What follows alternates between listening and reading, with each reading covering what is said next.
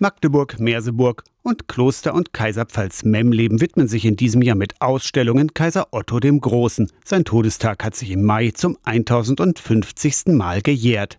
In Memleben geht es um die Archäologie. Die Ottonen waren nämlich nicht die ersten, die sich hier in der Nähe der Unstrut angesiedelt haben, weiß Archäologe Holger Grönwald vom Landesdenkmalamt. Der Siedlungsstandort hat also so viele Qualitäten vereint, dass er im Prinzip durch alle Zeiten aufgesucht wurde. Ne? Die Funde von Grönwald und seinem Team sind in Memleben ausgestellt.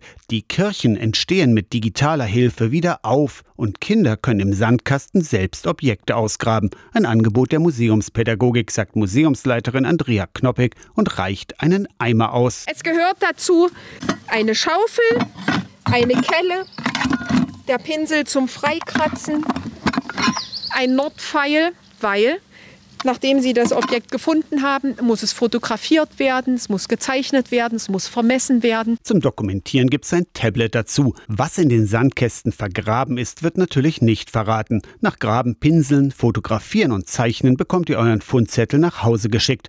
Schulklassen, Jugendgruppen oder auch Familien mit Kindern können ausgraben sollten sich aber vorher in Memleben anmelden. Für Schüler von, sage ich mal, von der ersten bis zur sechsten, siebten Klasse gemacht. Das Programm beinhaltet jetzt nicht nur die Grabung, sondern auch den Rundgang durchs Kloster, dass man überhaupt weiß, wo man sich befindet.